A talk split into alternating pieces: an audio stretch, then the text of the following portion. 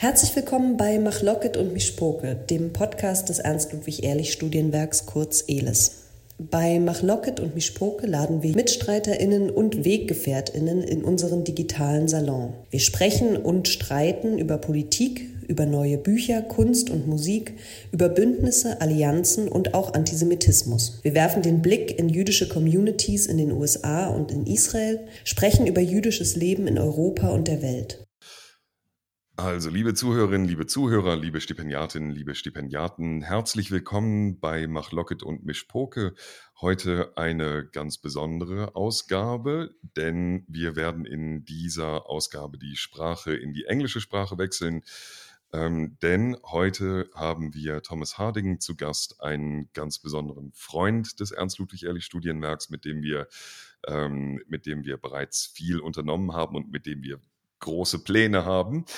Ähm, und ich äh, auf, den, auf das Gespräch mit äh, Thomas habe ich mich schon eine ganze Weile gefreut, äh, denn das ist ein wahnsinnig spannendes Leben und ich freue mich, äh, dass Thomas sich heute Zeit nimmt. Wir wechseln äh, die Sprache und zwar now. Thomas, great to hear you and thank you for taking the time.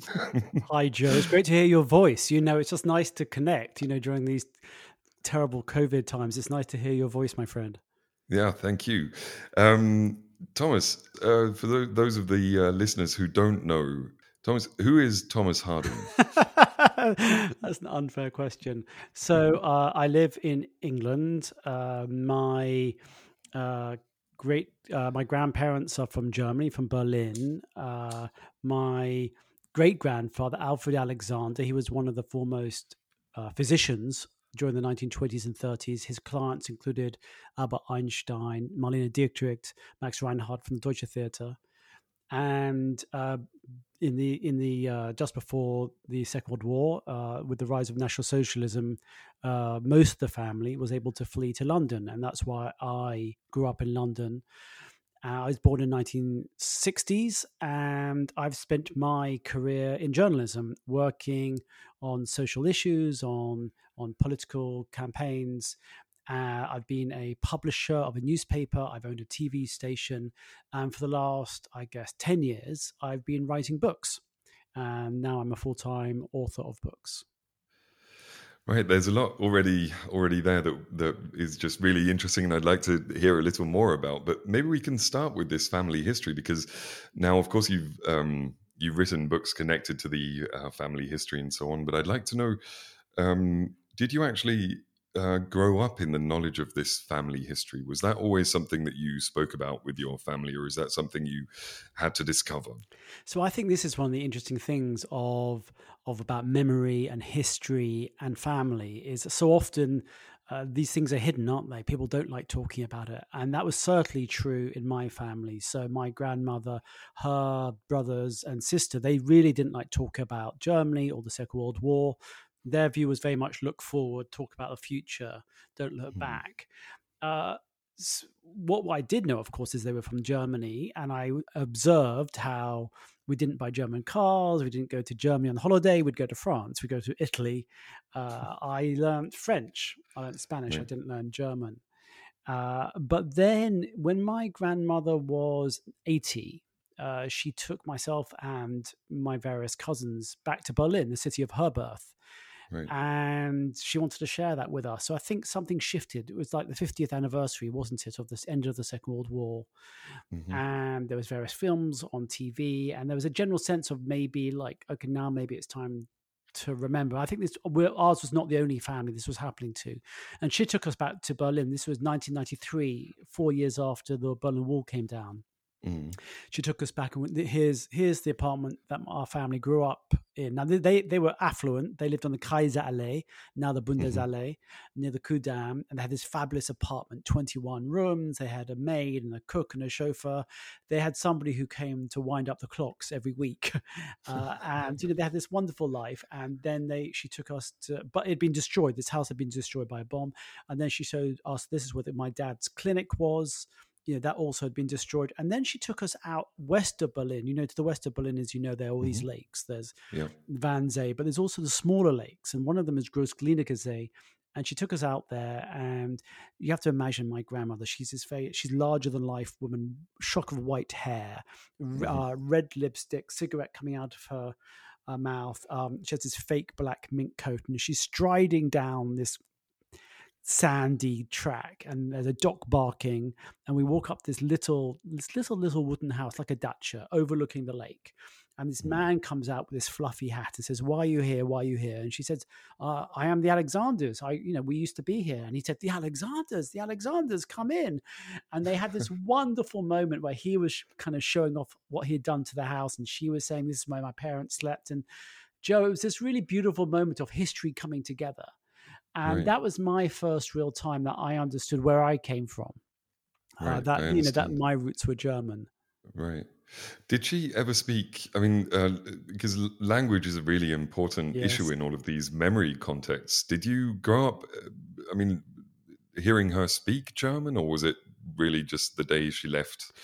No, no, uh, she, they, they, they, they, they would speak German. There'd be German jokes. You know, mm-hmm. there'd be these jokes. There would be uh, references to Germany.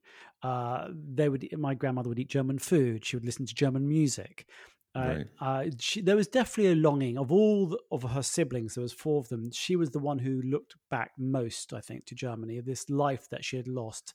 She was she went to Heidelberg. She was going to be this great young journalist, mm. and that was all lost. She ended up being a housewife and being a tour guide uh, ironically to German to German people who used to come over to Britain, and she'd take them to Coventry Cathedral and show them how the cathedral had been bombed, and she'd mm. talk about Shakespeare and mm-hmm. and you know the the the virtues of British fair play, and right. uh, you know she had this she had this thing that she'd do. She'd be on the coach and she'd have very long breaks between when the uh, the the passengers should, could get off go to the bathroom because that, that was her little petty revenge. And you know she had a good sense of humor my grandmother and but she definitely never forgot and she definitely was rooted in germany. I think that's why she wanted to share it with us. Right. And actually on the plane over she gave me this brown envelope and she said, I want you to have this. And I said, What is it? And she said, Well, I want you to have this. And inside were the two passports of, of her husband and her father in law from the Nazi period. They had swastikas oh, on them, but also right. a yellow star, as if she was oh. trying to say, You know, this is our history. This is your mm. history. Never forget. I see. You know, but in, but interestingly, when I looked into it, she there's no way she was given a yellow star because she left in 1936 so it was at right. first i was quite cross about that thinking you know had she was she playing with me? But then i realized there was a greater truth. She wanted me to understand the wider history. I see.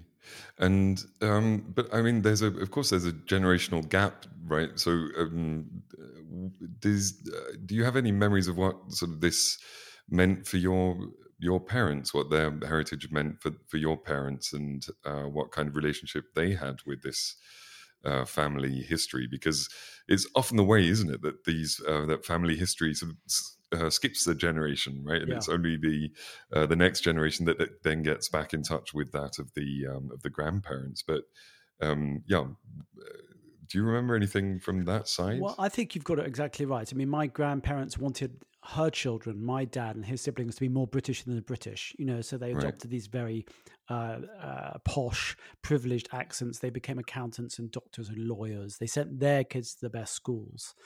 You mm. know, uh, they my grandfather uh, lost five of his uncles and aunts uh, during the Holocaust. They were murdered, but he never told my father or his siblings.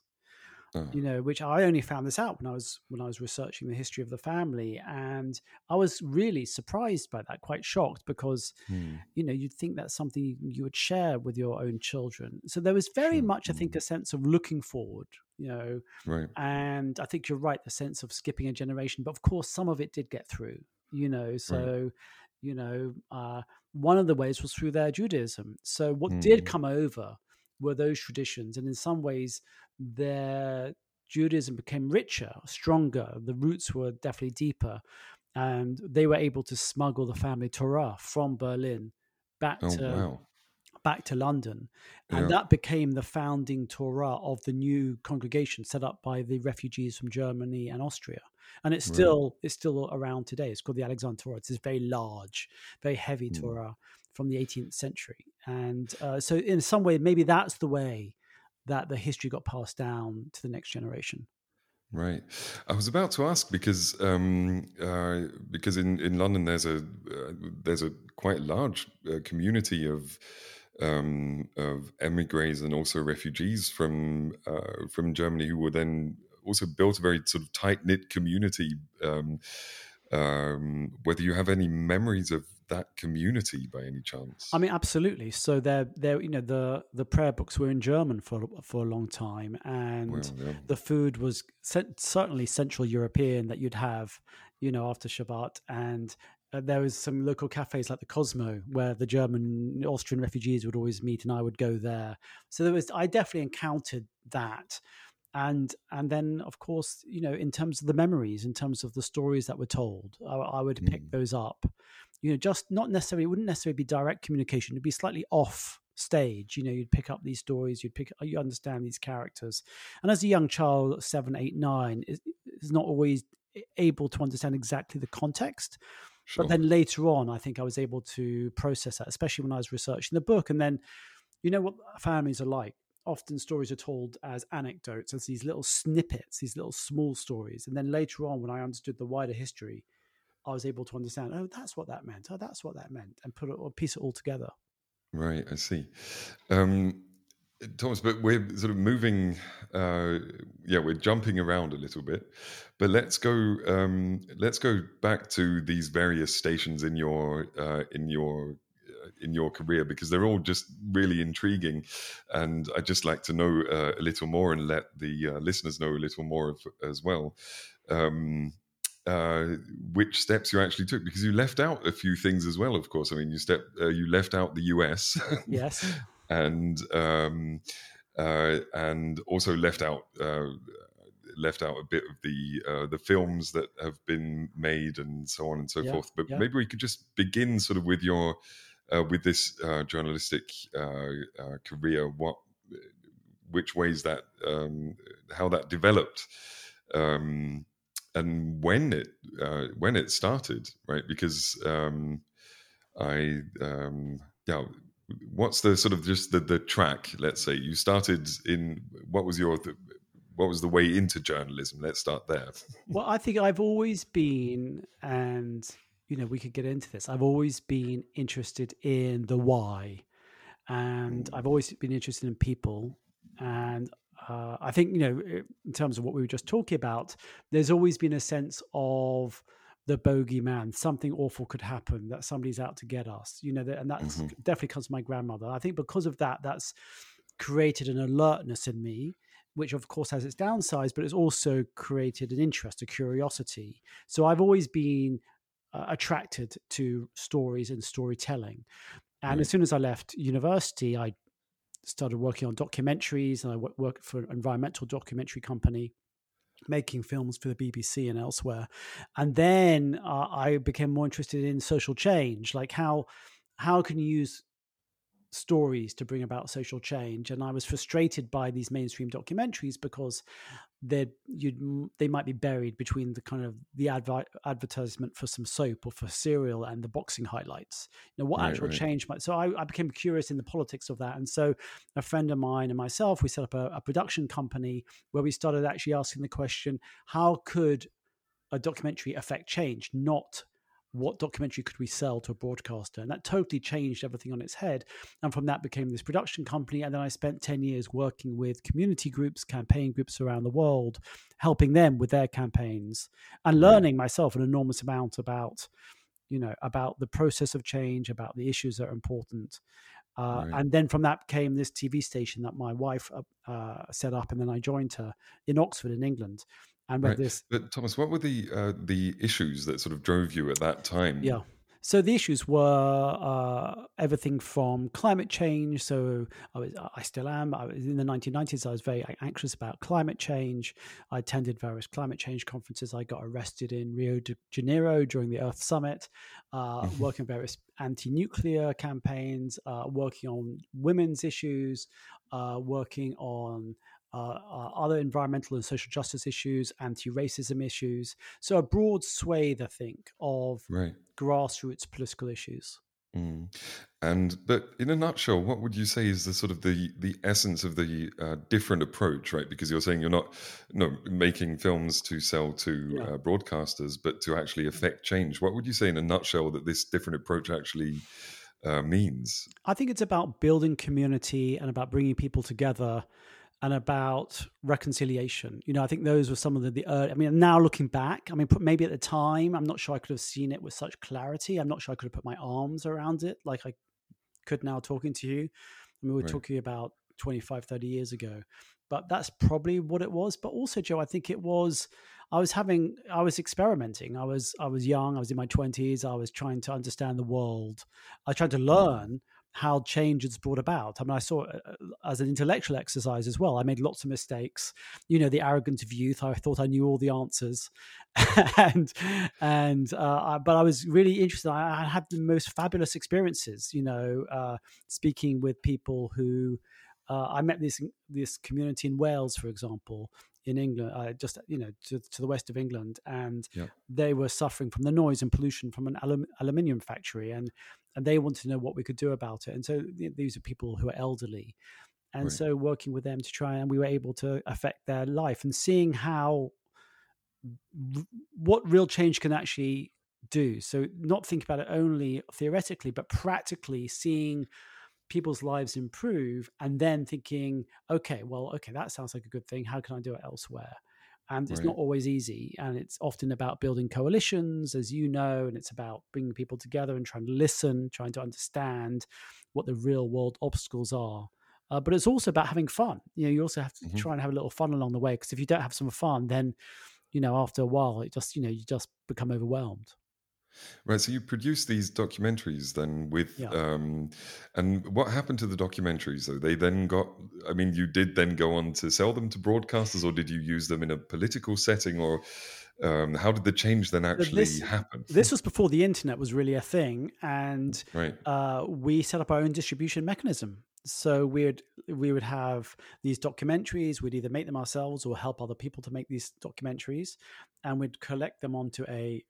Do you remember the VHS cassettes? You know these tape Sure. cassettes, and we'd distribute them around around first of all around the UK and then around the world. And when people would receive these cassettes, they would then throw a, a party where they would invite people. It might be 10 people, it might be 150 people. And so an Ah. audience might be in their tens of thousands.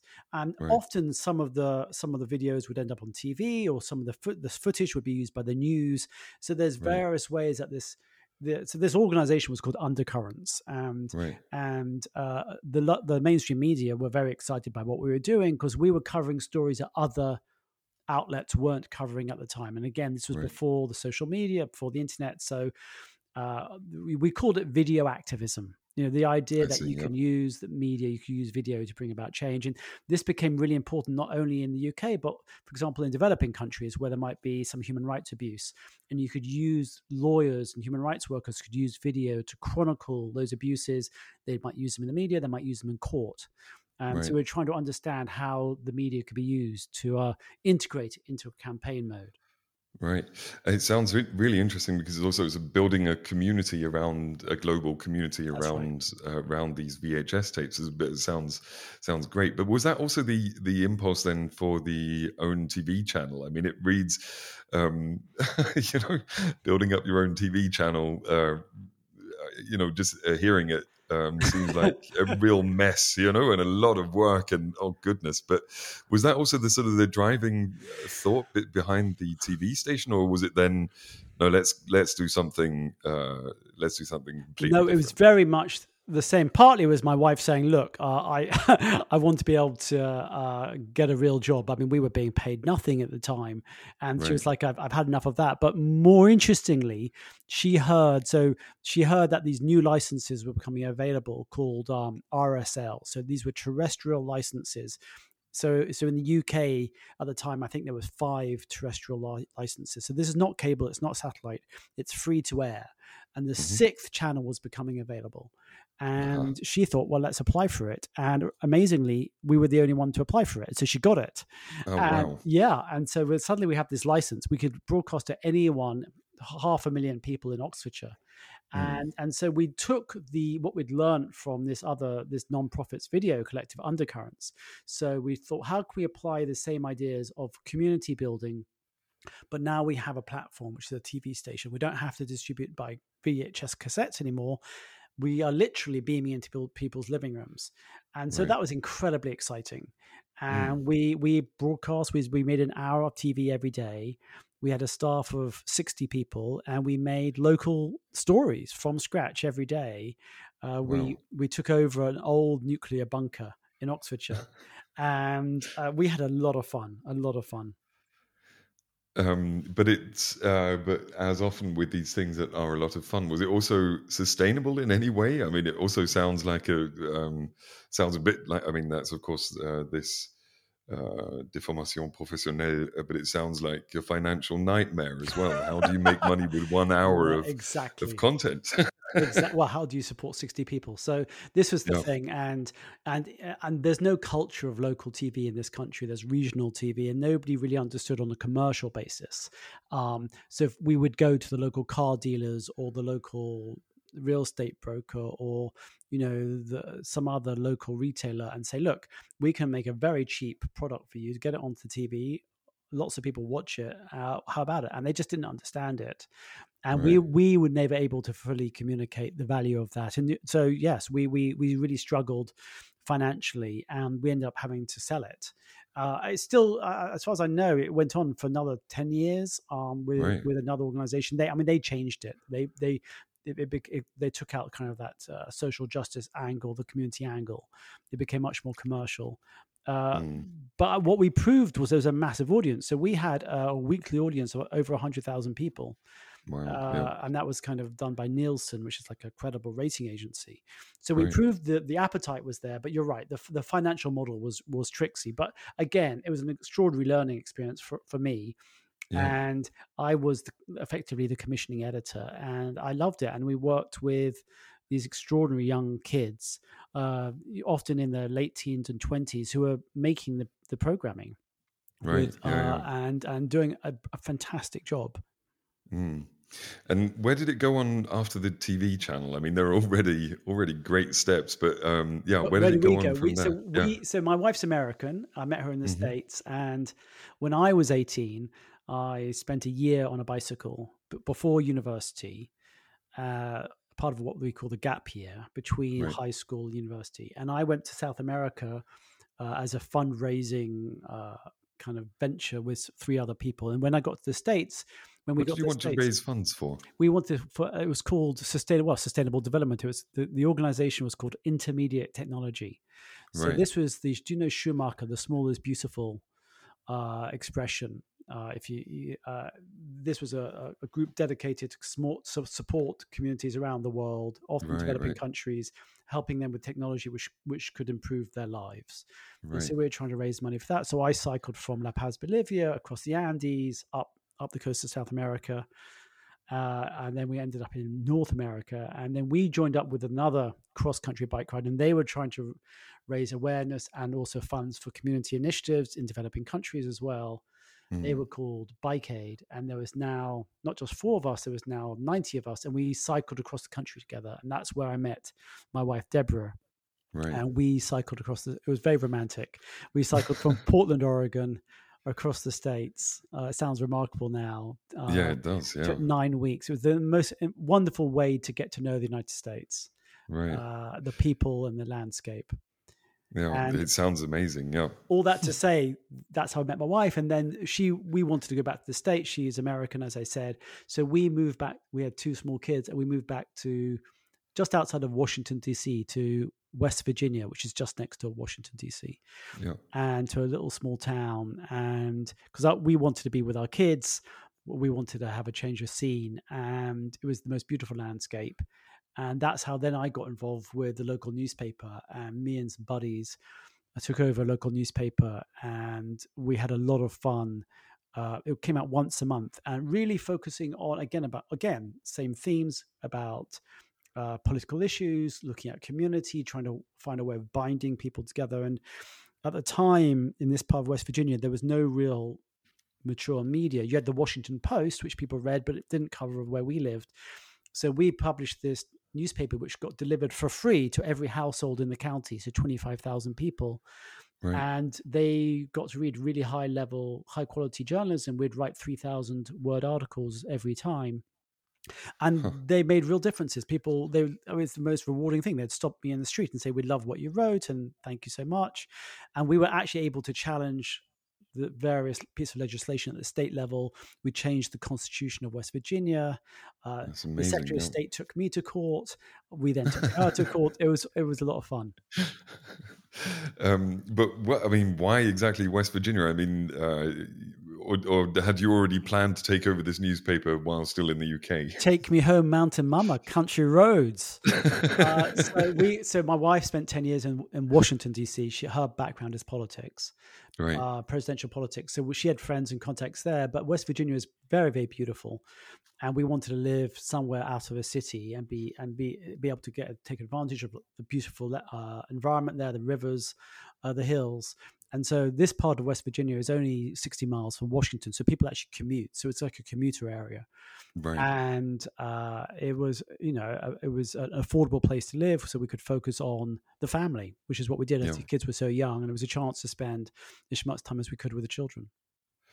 I see. Um, I mean, look. I mean, it sounds. I mean, of course, this is always easier in hindsight, but I think it's it's really interesting, sort of, that these all of these things that you did, sort of straight out of university and so on, were all driven by uh, social change and mm-hmm. um, and uh, is it too uh, too much of a stretch to say that there's a a connection to the family history there or would you say that looking back yes or would you say well no look this was sort of just these were my life choices and um, but it sounds like one could, uh, without stretching it too far, say uh, that a lot of these decisions are sort of informed by a family history where the relevance of social change um, has uh, had a, a, greater impact than others. Do you see where I'm coming from? I, I, would go a step further, and I would say at the time I was aware of that. So, I mean, I I have interviews for myself in my 20s when I'm talking about exactly this. I, you know, we actually filmed the trip with my grandmother to Berlin, and I'm I I was basically doing the filming, but at one stage my cousin took the camera and interviewed me, and I'm right. saying, you know, I'm how motivated I am by this history and how much how curious I am about it, and absolutely there's a connection. Uh, it's not the only factor. It's not the only mm. impetus, but for sure, my heritage, my the legacy of what happened in Germany, uh, the way that we came as refugees to Britain, we were treated as outsiders. Mm. My grandmother had this thick German accent and she was treated as other and she yeah. was laughed at and she was scorned. And she had been in this extraordinarily cosmopolitan, rich, cultural milieu in Berlin, and then she came to London and she was uh, uh ostracized, and right. she, she found that really hard. I think it's a very common experience for refugees yep, you know, and uh, she struggled with the weather. She struggled with financially. You know, they they they struggled with health and and other factors. You know, these are I think these are quite. And so for me, that being a grandchild of refugees is definitely part of my my history as well as what happened in Germany uh, and being. Uh, from this this history which is so difficult and so harsh and and also and let's just say it like it is you know that this fear. So when i did go to germany which wasn't very often i would walk down the street and i was uncomfortable. I would see people of a certain age. I'd look at them mm. and wonder what they did during the war and i'd be anxious. Yep. and that was very much that was very real for me. Yeah i understand. It's interesting because this perspective now of course is sort of um huh, it's moving of course as with the with time progressing yeah. moving back into the background right yeah. um, and this generation because we're so focused on in, uh, we're recording now today one day after the international uh, international uh, day of remembrance of the of the shoah um, and always focused on well the uh, you know the um, uh, the the uh, witnesses of the Shoah are all, all, you know where they're all dying now yeah. basically the survivors but not only the survivors of course but the perpetrators as well right yeah. so that means there's a um, yeah this perspective of uh, looking over one's shoulder in Germany in the in the 90s and 2000s um, is uh, something I think we don't speak enough about at the moment, right? That this uh, society in Germany right now was also just shaped uh, by this uh, by this uh, by this generation and what that actually meant for um, meant for refugees and their and their um, uh, and their families and so on and so forth. But um, we'll get into that maybe a little a little later. I wanted to just quickly go back and I mean, how long were you in the states for, and when did you uh, get back? yeah, so so I was there. We were there from 2001, just before 9/11, all the way to 2011, and something very important happened to me in 2006 mm-hmm. when I heard that my great uncle Hanns uh, died, and he was my grandmother's brother. There was twins, Hanns and Paul, and they yeah. were they were you would have liked them. They were pranksters. They were troublemakers. They were very funny. They were the ones who taught us kids the dirty jokes when we were kids. Right. You know, at the end of the service, they were the ones who were like uh, putting away all the furniture. Uh, they were really committed to the community.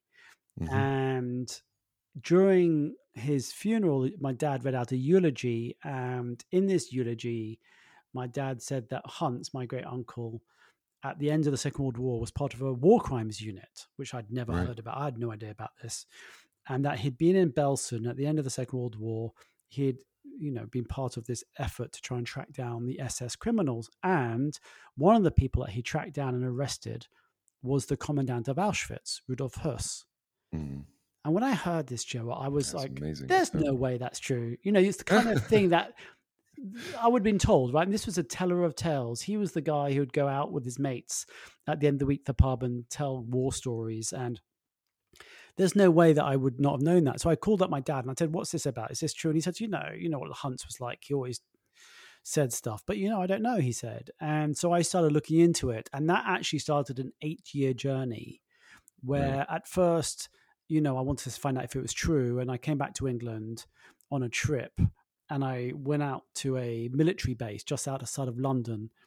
And you know they checked my ID and they took me to the back of the base and there was this little cabin and I met I met a man called Major Edwards and he he had this folder on the table. He made me a cup of tea and gave me some biscuits and he said, "Here you go." So this is the only thing we have on right. the arrest of Rudolf Höss. This is and this uh, cabin was the this tiny little cabin was the institutional memory of the intelligence corps of the army. You know, it's quite right, remarkable wow. now. They had yeah. all the files for the intelligence corps and the stuff over the last 30 years, obviously you can't access, but the stuff from the Second World War you can access. So yeah. he, he, said, Here you go, here's. And so I started looking through this file. There's only about 20 pages. And on the last page, which was the description of the arrest of Rudolf Höss, I saw my great uncle's name. Wow. And I'm like, amazing. Yeah. Was, that, that was like one of those moments, like you're like, wow, okay, that changes a lot. Yeah. And so yeah. then it, that started this this effort to try and track down, you know, what happened, why did he do it, how, how, did it happen? But then it opened up a whole new story, which was, well, what about Rudolf Höss? How does how do you become the commandant of Auschwitz? How what how does that happen? And I was yeah. really interested in that. And so then uh, the the book became it became a book and it became a, a double biography, partly about my uncle, but also about Hanns. And so it became a story of two German boys born around the same part of the 20th century, and had two different journeys. And I was still living in West Virginia at the time. And mm. it took me three years, but eventually I found the daughter of Rudolf Höss, who was living just outside of Washington. Wow. And it took me a long time to persuade her to talk with me. Sure, her name yeah. was Brigitte. And she had been eight between the ages of eight and 11, and she had lived in the villa and the edge of the the wall of the garden of the villa was the wall of the of the camp of old right. Auschwitz, Auschwitz one. Um, if you've been there, it's just next to the original gas chamber. Yeah, yeah, yeah. And she's this little old lady, and I knocked on the door and I said, you know, uh, I'm here. We agreed that I'd come today. She said, no, no, I'm too tired. I'm too tired. You can't come. I said, what do you mean? I've come all the way from West Virginia. She said, no, no, no.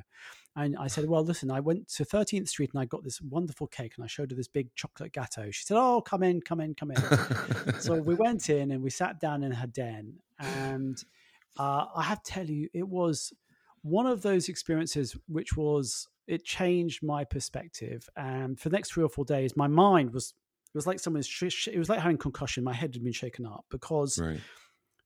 she had read all the books. She had seen Schindler's List. She'd she knew the story. She knew the history. She acknowledged what had happened.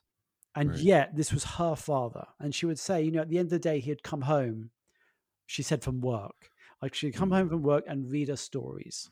And he'd appear tired. And then he would put on some music and smoke a cigar. And on holidays, he'd take us on the the sled through the snow. We'd go and see the carols and the and and uh, go to church. And he'd take us to the dogs and we'd feed the dogs. And she said Mm. he was the kindest, most wonderful father in the world.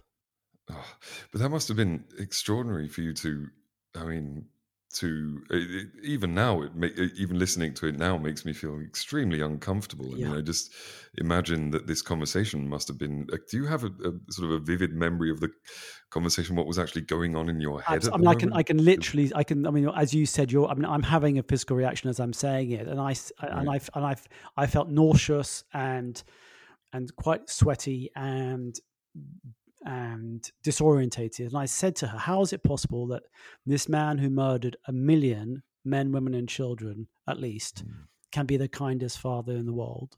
And she Mm. paused for a second, and she said, "There must have been two sides to him: the side that I knew and this other side." Mm. And the thing which really did my head in, which noodled my brain, was by all everything that she said, he seemed like a rational man with empathy. You can't love somebody like she loved him unless he was empathetic, right? Mm. And if he was empathetic and rational, and he was still able to do this disgusting, murderous thing, he set up Auschwitz. He ran Mm. Auschwitz for four years. And then he went off to run a part of the concentration camp inspectorate in Berlin. If he Mm. can do both, well, that means everyone can do that. Every Yeah. human being can do that. Everyone is Mm. capable of such depths, such evil. And Mm. that's the thing which did my head in because it's it's not a bunch of small it's not a small number of psychopaths who did it. This was like people Yeah, who had yeah. decisions, they had choices and they went ahead, they made those choices and they Yeah. they followed these actions. And I I have to tell you, Joe, that really I found that extraordinarily upsetting and it changed my view of humanity Yeah, I can uh, imagine. after that. It's an, I mean, it's an interesting time as well where you're undertaking, uh, I mean, this work on the book because in, um, uh, in the in the uh, sort of historical studies, right, you can see that around the time of, of this production of the of the book, you have all this Daniel Jonah Goldhagen um, publications of normal Germans Yep. and so on and so forth. So it's really interesting that these that this coincides, right, in the whole idea of, and this was a, I mean, a deeply embedded. Um, in, in Germany, especially, a deeply embedded imagination that there were a few demons That's right. uh, who were to blame for the uh, for the Shoah. Well, when when, when Um, when my book was published in Germany, and it's called Hmm. Hanns and Rudolf, Hanns and Rudolf. yeah. The you know I do interviews as you always do with a book. Uh, you know, I do it. I did some in Italy, I did some in Spain, in the States, in England.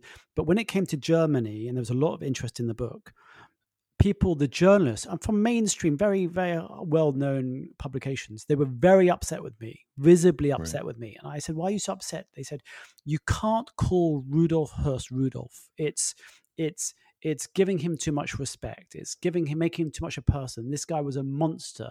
In Germany, we call people by their last names. We don't call people by their first names unless we're intimate with them. This is incredibly disrespectful. And I said, hang on a second. Hang on a second. What I'm trying to do here is I'm trying to to uh, introduce the idea that that Rudolf was a human being just Yeah. like Hanns was. He made a series of choices. I'm saying both of them were human beings and they ha- they made choices, and they were complex characters. And it and, and as you were saying, you know, by making Rudolf a human being, then we're not we're not saying it's a small number of demons. We're saying actually humans can do this, which is Yeah. much more upsetting. Yeah, yeah. But it was really interesting seeing the journalists' response. They were very uncomfortable by the title I gave the book. Yeah, that's. I mean, um, uh, the book was a. Um, I mean, it's fair to say it was a massive success. It was, um, and still is, um, a, uh, a worldwide bestseller, um, garnered with prizes from um, from all over the place, and uh, ugh, uh, and um, um, and uh, and praised by by many. Um, I'd like to uh, just mention that John le Carre also praised um, praised the book, which I find is a is an uh, is a prize in and of itself. Um, but it's in, interesting. Um, I just came across his his quote about the book again because John le Carre uh, said, um, "What is it? A gripping th- uh, thriller, an unspeakable um, crime, an essential history, a scrupulously dispassionate narrator." And I thought that was something I would like to ask you about because mm. this dispassionate narrator. Mm. I, I mean, I've known you now for a number of years, right? And the the last thing that I would associate with you is being dispassionate about anything, right? Um, I mean, it's sort of going slightly off um, off uh, off uh, topic, maybe, but you could. couldn't you say something to this decision um, about the narration style? Because I can just imagine it being a, a real, uh, a really gut wrenching experience, and then having to, and then picking a dispassionate voice uh, must have been a very uh, conscious de- decision of yours, or do you see it completely differently? no, I think that's that's just. I mean, you totally hit the nail on the head. It was very much a conscious decision. You're right. I'm a passionate person, and I remember somebody saying, a good friend of mine saying to me, you know, he'd read the draft of the book. He said, "You know, Thomas, I love this book, but what I don't understand is why you never say in the book that Rudolf Höss is a bad man." Right. And I'm like, well, because it's obvious, isn't it obvious? Right. This man murdered over a million people. Mm. And by not saying it, I'm trying to allow the reader to make up their own experience so that they make up their own mind, that they can have their own experience. Because I think when I read a book, if I'm allowed to have my own experience, it's more powerful and, right. it, and it evokes a stronger emotional response. But you're right, as a writer, it takes a lot of discipline and control and which isn't easy certainly for me and it's something that i learned while writing Hanns and Rudolf and one of the big conversations we had while writing the book because something that I didn't realize when I started writing books is it's actually a very collaborative effort. It's not just the writer up in his castle, her castle, writing, writing all day and day. There's a lot of conversations which happen with an editor or a marketing person or a publicist and friends mm-hmm. and other people who give feedback. I mean, thankfully, because it's so it's so difficult, or I find it so yeah. difficult. And one of the things that was discussed was, you know, how much of my story should be in it. So, for example, in Hanns and Rudolf, it starts with a description about why I wrote the book, and it ends with me and the grandson of Rudolf Höss going to Auschwitz. Right. And there was this big debate with the American publisher: should the end have me going to Auschwitz? And there was a big debate about it. In the end, we decided yes, it's we should keep it. And the question was about, you know, was my story trivial compared to the story what I'm telling? Are my emotions and my experiences will they undermine the or distract from the big topic and i think I see, as right. as people who are creating these are always conversation to have and mm-hmm. so what i uh, what i what i tried to end up with was a dispassionate voice because i think that by having a, a the facts presented and hopefully people when they read it they it's not without emotion the story. Mm, uh, uh, it's it's meant to be an easy read a quick read. You know what i try to write is what they call narrative nonfiction. Something right. in germany readers sometimes struggle with is either fiction or non-fiction is what i'm told in germany yeah yeah exactly and, yeah. and in and in britain there's this kind of other option which is called narrative non-fiction and when my german friends say oh so what are you saying is you're making it up i said no no i'm not making it up but i'm using techniques from the novel a technique from fiction to make the history more interesting. So I can say, here's the socks that they're wearing, the color of their socks. I can tell you the weather that's going on. I can tell you the political story of the day in the newspapers. I um, and I can tell you the sources I have for that information. I'm not making right. it up, but it trying to makes it a richer, more cultural experience, more uh, colorful experience. So, so when writing these books, I'm trying to make it enjoyable and and emotional. But by not showing my emotions, I'm trying to allow the reader to have their own experience. But you're right. So when I was writing some of those scenes, for example, some of the awful, awful moment when I describe what happens in the gas chambers and uh, in, the in the furnaces afterwards, and and I mean, I just I can't even bear thinking about it. You know, I had to push myself to write because it was really so upsetting, mm. and you know, uh, so yeah, it's it's it wasn't easy to write uh, at all. Uh, I found it very disturbing.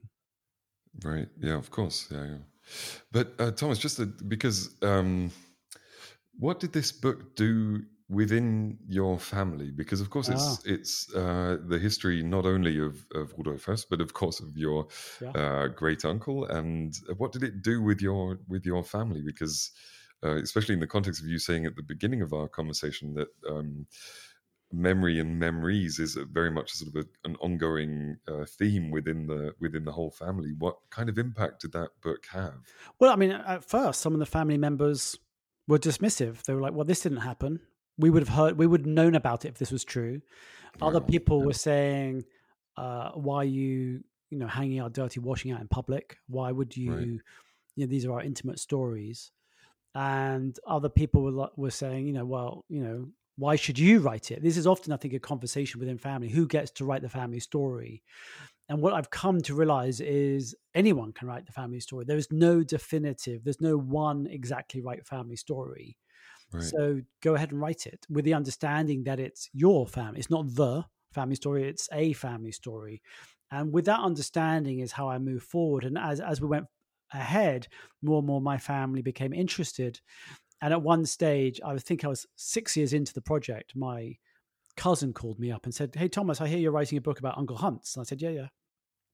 And she said, Well, look, I was in the attic the other day and I found this shoebox full of letters. I said, Oh, that's interesting. I said, this is this is this is way into this project and she said yeah i've, I've looked at them and they're letters from uncle Hanns while he was in belsen writing home i'm like wow, yes goodness. please and yeah. so we had these extraordinary letters, and one of them is a letter from my uncle Hanns to my grandmother Elsie, and he's in Belsen. It's I think May or June 1945. So the war's finished. It's the few weeks after the war.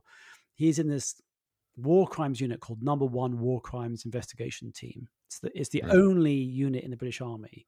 His job is to interrogate the SS officers, many of whom have come from Auschwitz because after Auschwitz was liberated by the Russians in January 45, well, just before that, a lot of the SS officers came to Belsen along with many of the prisoners. And so you had Kramer, Joseph Kramer, and Volkenrath, and Irma Grese, and others who had seen what happened in Auschwitz. They'd seen the selections, they'd seen the gas chambers, they'd seen the transports, they'd seen the punishment areas. And they then told Uncle Hanns what was going on. So he was like the first person to hear it directly from the perpetrators because he was there during the interrogation. Can you imagine? He was in his 20s. Yeah. He was the translator and he was hearing it and then he was having to put it to English. And he yeah. went to his commanding officer uh, and said, Look, anyone can do this translation. Let me go out and get these SS people. Yeah. And the officer said, No, no, no. You're here to find out what the Germans did to the British soldiers because that was right. their that was their emphasis. That they they weren't really when they talk about war crimes, they were thinking about the crimes against prisoners of war at that stage. Yeah, and I so see, he right. wrote yeah, this yeah. letter to my grandmother in, around that time saying that in his weekends, on his spare time, he said he was out leaving the camp, um, hunting down the Nazis. Can you imagine? I mean, now in wow. hindsight, that you know and so these were the letters that so as yeah. as uh, that that my cousin gave me and so yeah. gradually you know the more and more spot and then when the book was released everyone was like oh this is fantastic and of course they're very proud and they love telling all the stories so yeah, everything's fine but was this sort of also um well was the book also something like a first step uh, towards um, getting uh, your foot back on uh, German ground and yes. getting um, getting the whole idea of the Alexander House running because we should talk about this. Yeah. Um, because that's what we're, uh, you know, in uh, working on together. But um, so you spoke about the first time you were in in Glienicke earlier on in the conversation. Yeah. Um, where did it go on from the publication of the book? Because I then, of course, you were in in Germany here also. Um, yeah uh, promoting the book and so on, and with interviews and and so on. But how did you get back to Glienicke, and so where in, has it gone from there? So the first time that I heard about uh, the house is when I told you it was in 1993. I went with my grandmother. Then 20 years later, while I was still researching Hanns and Rudolf, it was towards the end. Um, the book was just about to come out or had just come out. Uh, I got a contact. I was contacted uh, by somebody who lived in the village of Großglienicke and she, and she said, "You've got to come out here. You've got to come and see the house now." And I said, "What are you talking right. about?" She said, "You've just got to come and see it." And this was a woman called Sonia Richter, and she had some of the villagers. They're taken upon themselves to do this extraordinary thing. They wanted to find out what happened to all the Jewish families who used to live there. Uh. Before the war, Second World War, 25% of the village were Jewish. Now you have to imagine that Gross-Glienicke is just outside of Berlin. It's a, back in the day, it would have been a half an hour ride uh, by car or by bus from Berlin. And mm. people used to, uh, a lot of these Jewish families, they were either lawyers or accountants or doctors or they were in the film business. And this, these would be their weekend houses, their Wochenend houses. Yeah. And 25% around the lake. My great grandfather was the first to build such a house, but then others followed in the 1930s, uh, late 20s and 1930s. And she said, "You." Sonia said, "You have to come out." So I got on a plane. I went out there, and again, it was one of those inflection points, one of those moments. I, I walked into into the garden, which I remembered, and it was totally overgrown. When I'd mm. last seen it, there'd been a lovely vegetable patch. The grass had been cut the the family who were there, the Kühne family, had taken care of it. They'd painted painted the walls, they painted the shutters.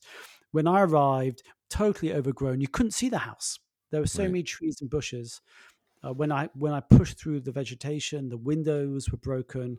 Me and somebody else climbed through the windows, and we got inside, and it was terrible. There was graffiti on the wall. There was broken furniture, bottles. I went into the back bedroom where my grandmother's parents slept with a lovely, which had a beautiful view of the lake. And now there was mattresses and pillows and candles and bent spoons, and clearly it had been used as a drug den. People right, had taken right. drugs there, and I, I had that feeling, Joe, that you know that feeling when a child is on a swing in a park and a child falls off that swing, and you have that terrible feeling in your stomach. I had that sick feeling in my stomach, which is amazing, right? Because I really didn't know this house. I, I didn't have a connection Mm. And I, and later I thought about it and I realized the reason I had this emotional response is this was the last physical trace, the last physical trace my family had in Germany. Yeah. The apartment in Berlin had been destroyed, the clinic had been destroyed, and I'd seen my grandmother's pride when she'd shown it, us around it 20 years before. Yeah. And that's what led me on the journey. So then I, I went to the local council in Potsdam and I said, you know, what's going on with the house? And they said, look, it's been squatted for 10 years we do, it's falling apart. We're just going to knock it down and right. build new houses. So then I went to talk to the Denkmal department and I said, look, is there any way we can save it? And they said, if you want to save it, you have to prove that it's important. Right. It's culturally and historically important. But look, we've got lots of houses around Potsdam and Berlin. Lot, everyone's got a story. Good luck, mm. you know. Mm-hmm, and that's mm-hmm. what started me on my journey. So I then started talking to people in the village and learning about the house and and then I went back to my family and I said, you know, what do you think? Shall we try and do something? And that's when I got myself into trouble. we had we had a big family meeting, and we sat in my aunt's apartment, and I laid out just like I have about the story, about the house, and about my plans, and uh, they, there was silence. Just one of those moments where you just know you've made a mistake. And my my uh, one person said, "Look, you don't even speak German, Thomas. How are you going to do this? You live in England." And somebody else said, "Well, what's the plan? Where's the money?" And then my father said, "So you would expect us to put our hands in our pocket? In other words, you know, they stole it from us. The Germans stole it from us. Well, how dare you?" And yeah, I realized I, I totally got it wrong. I felt very embarrassed, and I started collecting my papers, and I felt like I'd really made a mistake. And then my cousin put up her hand and she said, You know what? This is an incredibly important opportunity. This is a moment where perhaps there could be some reconciliation between the local residents and our family. You know, right. would be it'd be a real mm. mistake not to go. And from that came this kind of decision that if people wanted to get involved, they could, and they didn't. They didn't have to. And then the next spring, 2014, 14 members of my family flew over from Britain and with 60 people from the village we started cleaning up the house. And that was really the that was the beginning of the new chapter of the house where we took out the old furniture we took out you know the broken bottles we cut back the vegetation. We called it a cleanup day and yeah. at night in the village hall you know there was there was my family there was the residents there was more people from the village and then there was some politicians and some journalists and the mayor stood up and started telling the history of the village and then he asked me to tell the story and so i then told the same kind of story i've been telling you and at one stage i put a picture up of, of my grandmother on the screen and she's wearing white shirt and white trousers because there was a tennis court there used to be a tennis court and she and her sister Bella used to play tennis not very well next to the lake. And of course there was no fence so often the ball would go in the lake. They weren't very mm. they weren't very good at tennis. So i put this picture up on the wall. And before i could say anything my grandfather my father said that's my mother elsie. Yeah. But he said it in german. And i'd been speaking in english because i can't speak german. And then there was total silence in the room. And somebody said you speak german and he stood up and he said um, he stood up and said look i don't speak german very well. And then for the next 10 minutes in perfect german he, he explained why it had been so important for him to come how he had had his doubts but it was an incredibly mm. important experience for him and, and it had been so wonderful to meet people. And right. there was something about that which changed everything. Before it had been us the returning german jewish refugees them the people who lived in the village. And and after that it became became a collective us. It became we that right. we're going to do something together, and that became a really a transformative moment, both for the house, but also for me personally.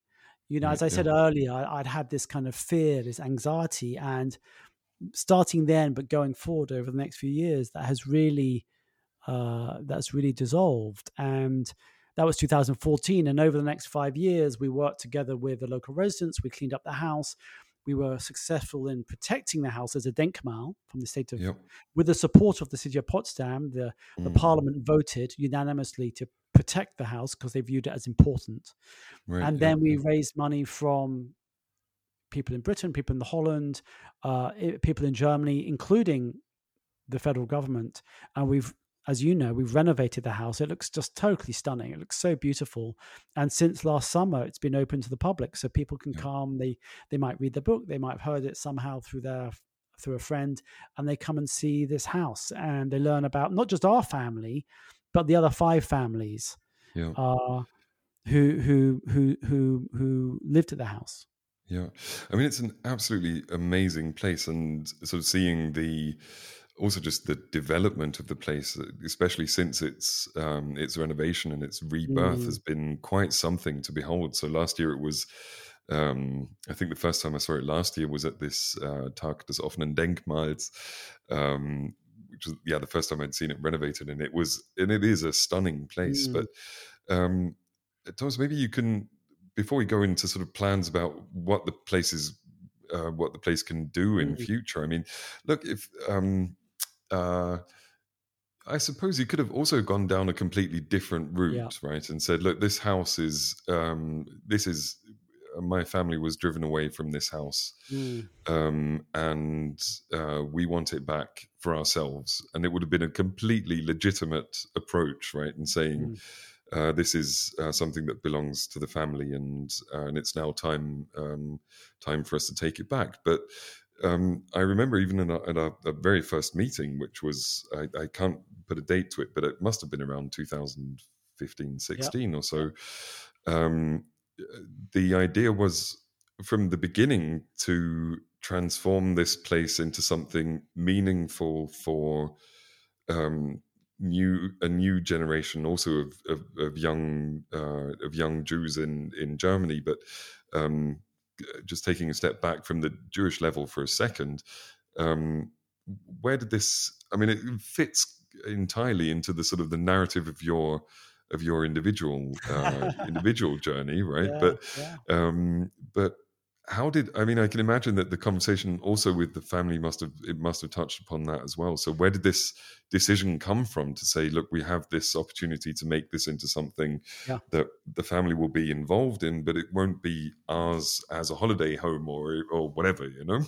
Well i mean there was a there was a practical answer and there's there's a there's a kind of a more ideological answer. The practical answer was you know one of the things that happens as you know with with some of these properties which are returned back to families is once they get the property uh, there's disagreement about what to do with it and they end up just selling it and then yeah. distributing the money and then the, the, the history is gone and when i was researching the book, what I quickly realized was that this wasn't just our family's house, it was other people's family's house. So, for example, I had this extraordinary meeting with somebody called Burkhard Radke who lived behind the house when he was a kid. Uh, in the 30s and 40s. And he said, Look, your trauma, your family's trauma is in the 1930s, and you had to leave the house, and the house was stolen by the Gestapo. Another family moved in, this Nazi family called the Meisels. My trauma was in 1945 when the Russians arrived and there was fighting around the house. And uh, the the schloss, the palace in the village, was burnt down. I saw it burnt down, and my mother was taken away by the Russians and abused. And I suddenly realized, hold on a second, it's the same geographical location, but different people having different experiences. So the next mm. family, the Kühnes who lived there, it was 1961 in August, and they were woken up by some noise. And weirdly, it was at the back of the house, not the front of the house. And and Wolfgang goes outside and he sees all these soldiers out in his yard and up and down the lakeside. And he's like, "What are they doing?" And they're digging holes and they're putting concrete posts in the hole and they're stringing barbed wire between the posts. And he goes inside and he hears on the radio that that that they're building the anti-fascist protection barrier, which of course mm-hmm. we now call the Berlin Wall. Mm-hmm. And the mm-hmm. Berlin Wall was built through the garden between the back of the house and the lake. And for the next 25 whatever years, you know, the house then was no longer a lake house because you couldn't get access to the lake. You were blocked. It was a militarized zone. So here's another family seeing a, another part of German history, traumatic part of history. And I was like, well, that's a very interesting way of understanding history and trauma and his and family and memory and place. Uh, the house was both a place that people had to leave because they were refugees, like my family, but also a place of sanctuary, a haven right, for people right. who are having to leave, for example, Berlin. And so it's an opportunity to tell these really complicated stories with a very physical but modest structure because people often think of this place as this magnificent palace you've seen it it's a small wooden house my uncle mm. likes to mm. call it a bicycle shed you know it's a, it's right. 10 meters by 9 meters it's very beautiful now but yeah, it's yeah, very yeah. modest but i actually think somehow that's one of its virtues because people, especially young people, they can relate to it because everyone, Joe, has a home, whether it's a, a wonderful apartment on Sixth Avenue or you know it's it's it's a flat in London or even a, whether it's a you know uh, you're living in a in a in a tent or a houseboat. Everyone has a home unless you're homeless, yeah. but most people have a home.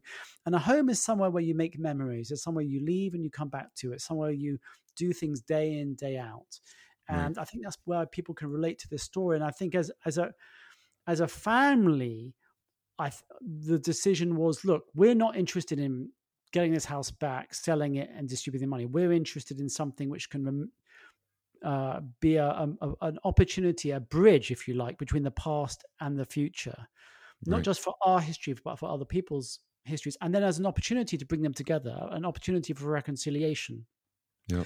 an opportunity to understand, to learn, and it sounds maybe corny, but it's true, to learn the mistakes of the past to make sure that those mistakes aren't going to happen again. So you're absolutely right. Mm. I think you can see some similarities to some of my early work. Yeah, mean, at the Alexander House, for some of our, um, our meanwhile, uh, former uh, fellowship uh, holders, also has an important place because they've been sort of um, been part of this uh, of this Germany have celebrated Shabbat at the Alexander yeah. House, have uh, been uh, take, taking part in cleanup days and yep. so on, and talking with the local community about what uh, the Alexander House could mean for uh, for a new generation of um, uh, of Jews in Germany. I mean, maybe you could say just a couple of things about what you have what the Alexander House can become in future. yes, I mean, for, for for I mean, on there's there's many things, but one of the things it's a place where people can learn about the past. Uh, they can see uh, f- uh, this physical structure, learn the stories, and and share those. But I think also my grandmother called it and I think I think you've told me that you've had this experience. My grandmother called it her soul place. There's something magic about this place. It's it's a mm. place of beauty, but there's there's something more than that and yeah. it's a place of inspiration and a place of meditation and uh, an opportunity to which transcends today and i think uh, we would like to see it as a place where people can come together where they can uh, spend learn about you know what's going on in the world have a chance to think about their own lives and an opportunity to come together and whether it's through uh, seminar seminars or conferences or workshops or just walking around the garden and sitting by the lake and and and touching touching the past and and and feeling inspired by this extraordinary act of survival. This house has somehow miraculously survived, hasn't it? It's become mm. like a metaphor, I think, for, yeah. for all of us. Mm. I mean, look, we're going to be uh, working on uh, on the next steps of the Alexander House mm. uh, together, and um, have been working on it for a while, and it will, um, yeah, and it will, and it uh, looks like it's very close to becoming what sort of um, what you uh, dream of it to be, and what we would uh, love to see it become, and um, and it's been a, a really good uh, partnership so far, and we we look into the future with uh, with a lot of um, yeah of, of, great. We just look forward to things to come, which is also uh, maybe uh, just a small. Um, a reference back to the beginning of our conversation, um, but Thomas, what um, just for the last uh, last couple of minutes, what is going on right now in your life? What are you working on? Uh, ah, what can we look forward to? Yeah, so I, uh, i am just working on a book about um, an, uh, a couple of books. I'm, I'm, I'm, working on a book about Britain's history uh, during the colonial period. Uh, right. With um, looking at the period of slavery, and when I was growing up, you know, I don't know about you, but I learned that Britain were the great guys, the emancipators. We were the ones who abolished slavery. And I really had no idea about Britain's role in slavery. And this came out of a book that I'd written about my mother's family uh, called Legacy. And I'd learned, again, Jewish from Germany or Prussia. And mm. they'd come to Britain 100 years earlier. But it turned out that in the 19th century, uh, they sold tobacco, and that tobacco would have come from Virginia, which would have been from plantations worked by enslaved people.